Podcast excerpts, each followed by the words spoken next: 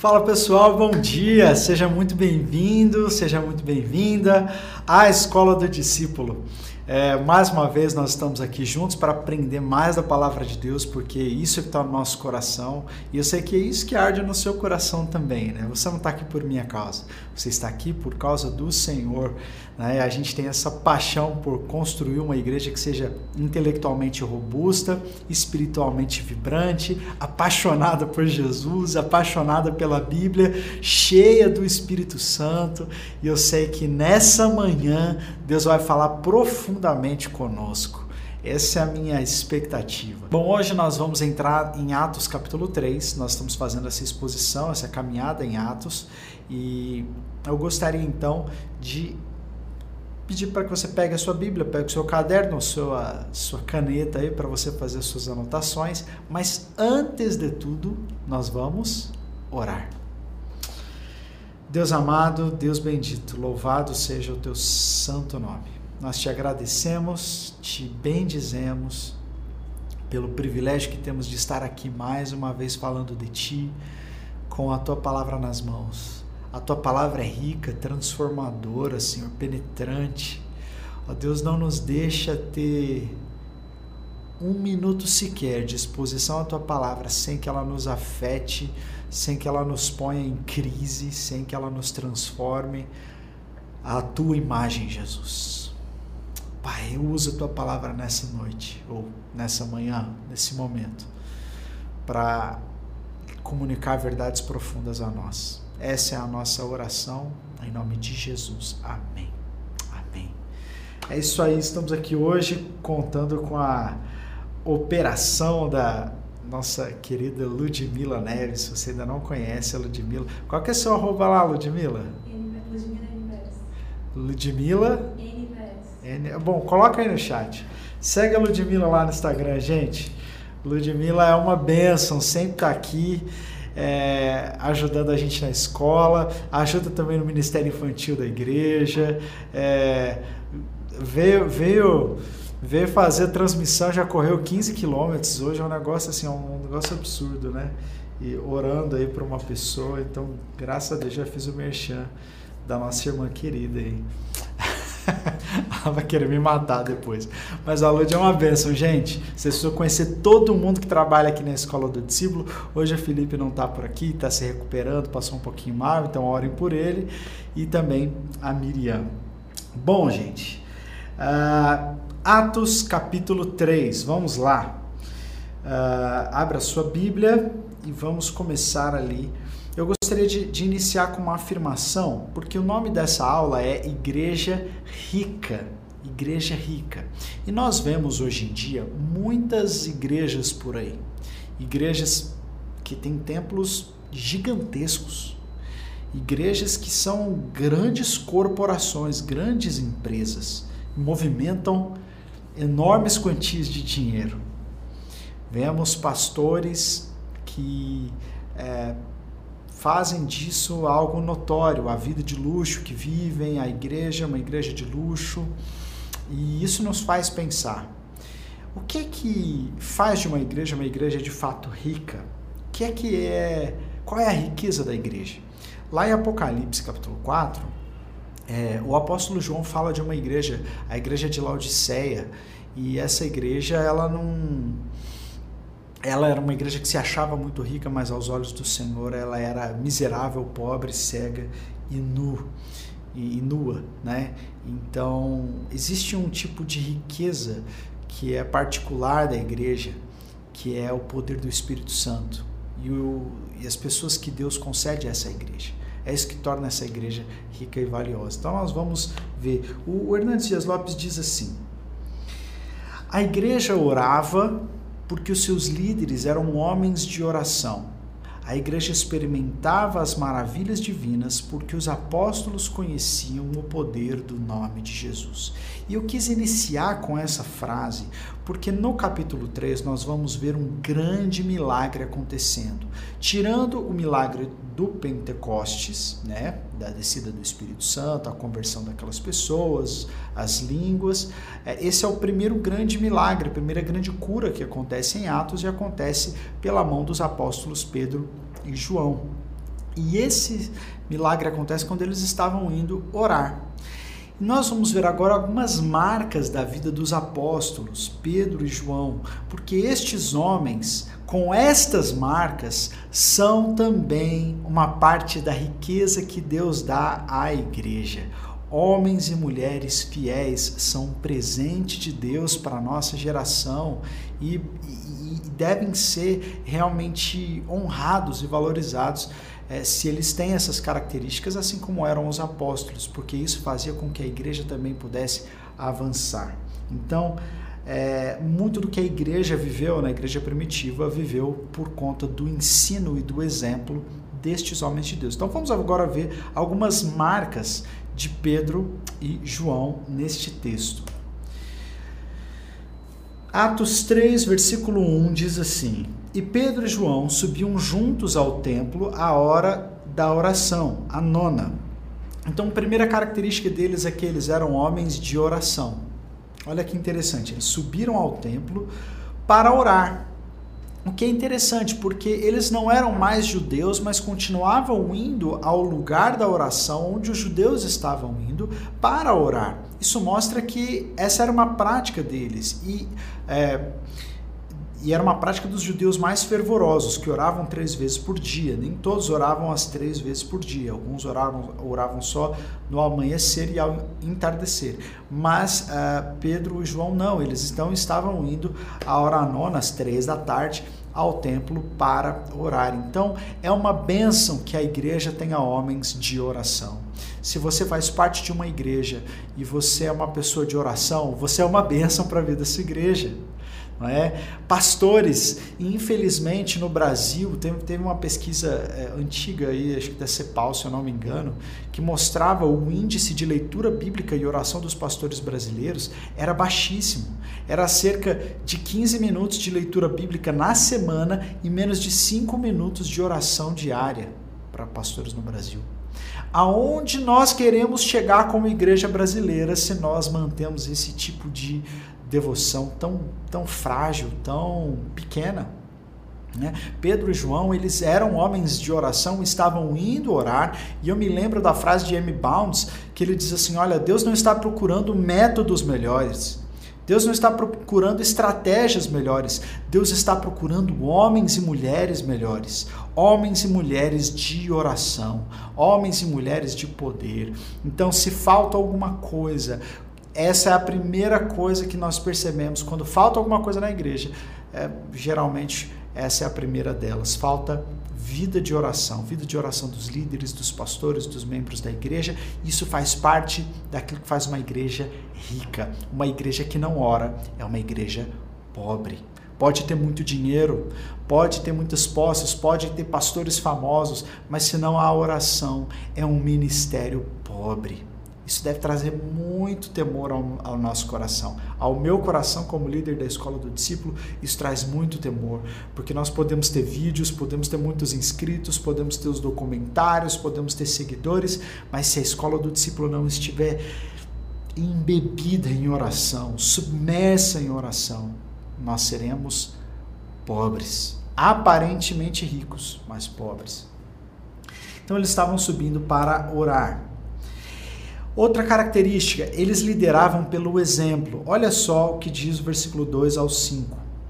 Era levado um homem coxo de nascença, o qual punham diariamente à porta do templo chamada Formosa, para pedir esmolas aos que entravam. Vendo ele a Pedro e João, que iam entrar no templo, implorava que lhe dessem alguma esmola. Pedro, fitando-o juntamente com João, disse: Olha para nós e ele os olhava atentamente, esperando receber alguma coisa. Para você ter uma ideia de onde eles estavam, eu fiz aí uma setinha vermelha. Essa porta é a porta formosa, é a porta que dava para o pátio interior ali dos judeus. Ali não podia entrar gentios, né? Só judeus podiam daquela porta em diante. E ele ficava ali sentado à beira daquela porta, por quê?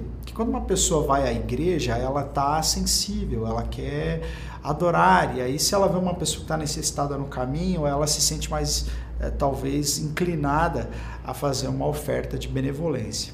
Por isso que aquele homem estava ali. Mas eu quero chamar a atenção para essa troca de olhares. Essa troca de olhares. O...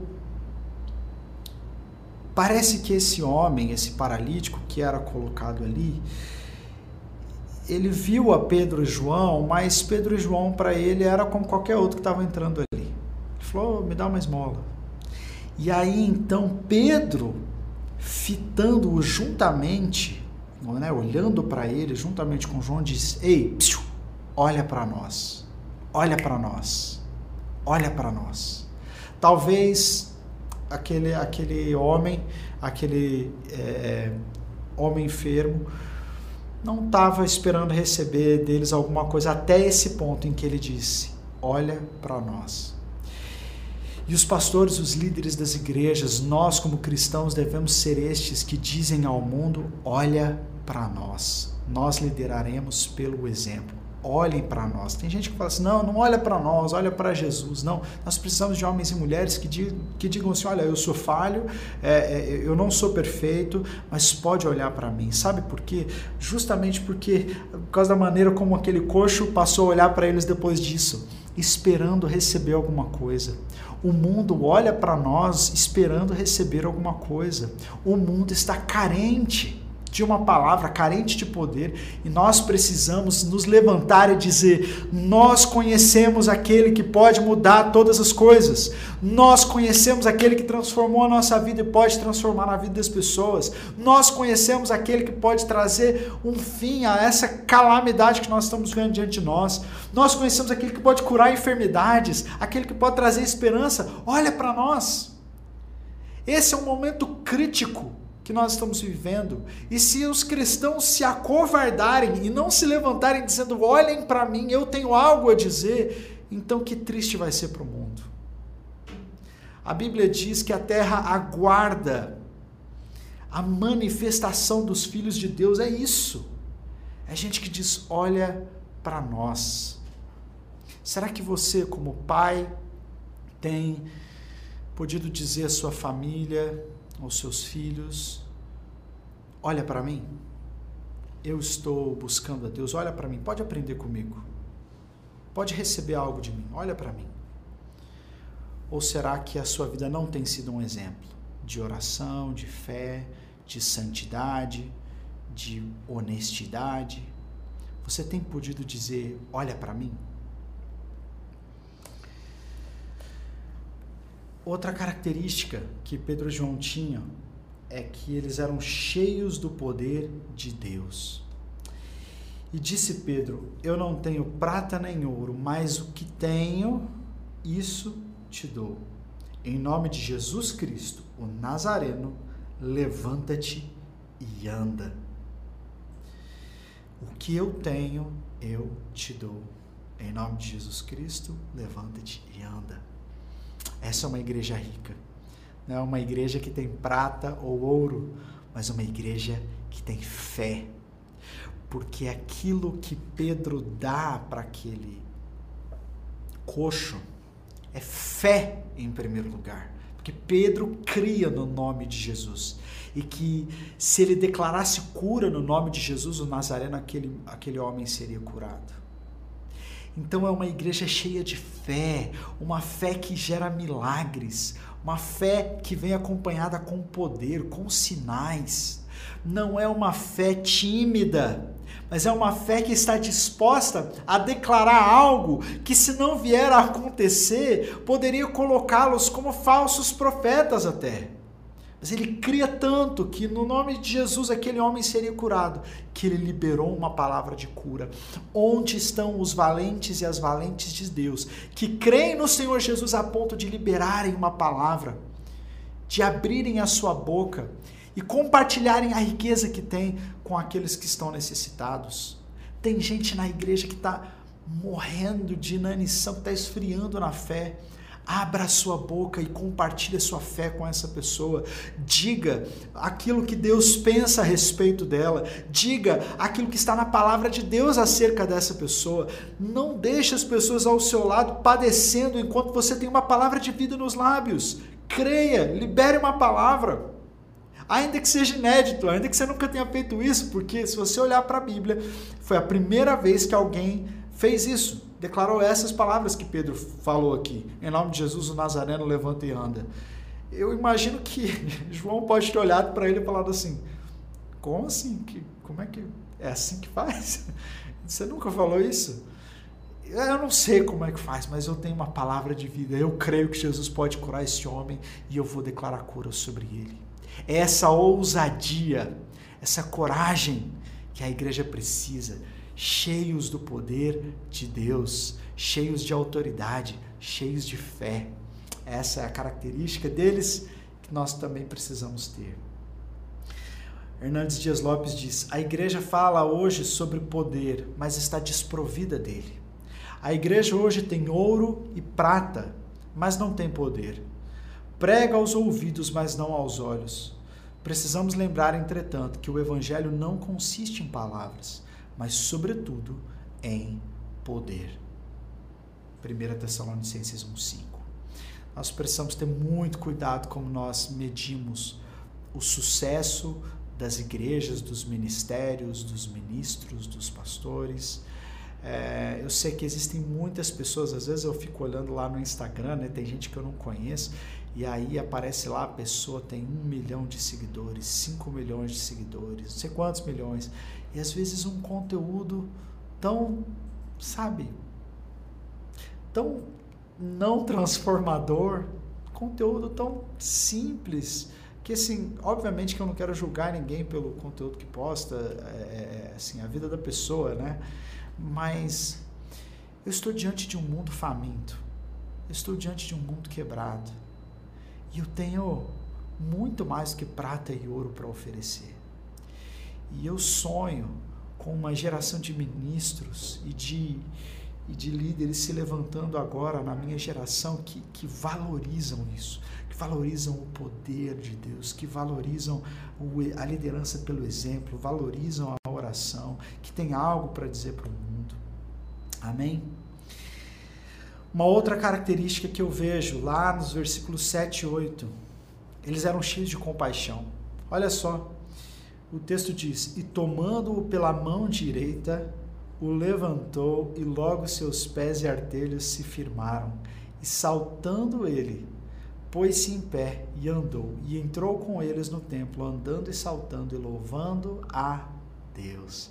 Olha que lindo como que Pedro, é, como, como, que nós devemos ser, né?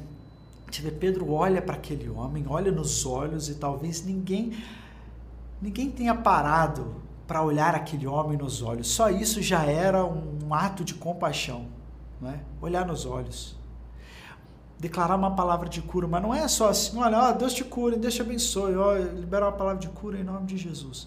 Não, e agora? O que, que você precisa? Você precisa ir no médico? Você precisa de remédio? Você precisa de ajuda? Dá sua mão. Pedro toma o homem pela mão e o coloca de pé.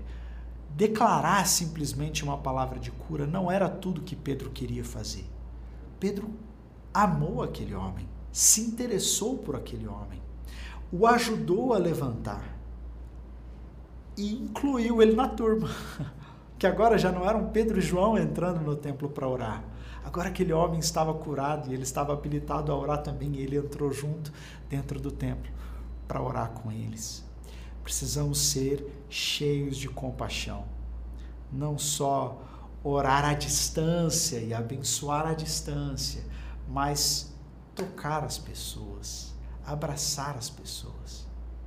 Eu tenho um um testemunho muito forte. Eu já devo ter compartilhado isso aqui algumas vezes, não sei. Me desculpa se você já ouviu isso, mas certa vez no Nepal nós encontramos um homem que estava à beira da morte, à beira da morte, embaixo de uma árvore.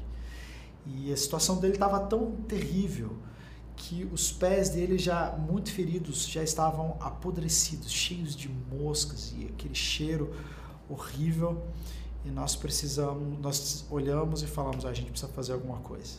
Então a gente foi e trocamos as roupas daquele homem ali, lavamos as suas feridas.